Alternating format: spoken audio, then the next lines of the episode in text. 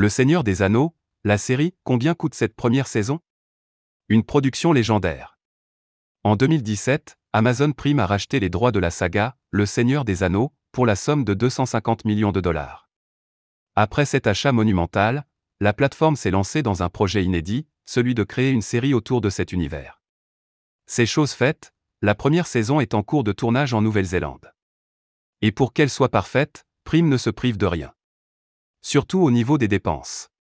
Ce n'est autre que le ministre du Développement économique du pays qui aurait parlé du coût de ces épisodes.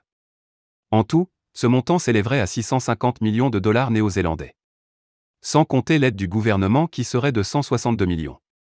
En dollars américains, cela vaut 465 millions. Une somme astronomique qui fait rêver les fans du Seigneur des Anneaux. Tous espèrent que cette saison sera à la hauteur de leurs espérances.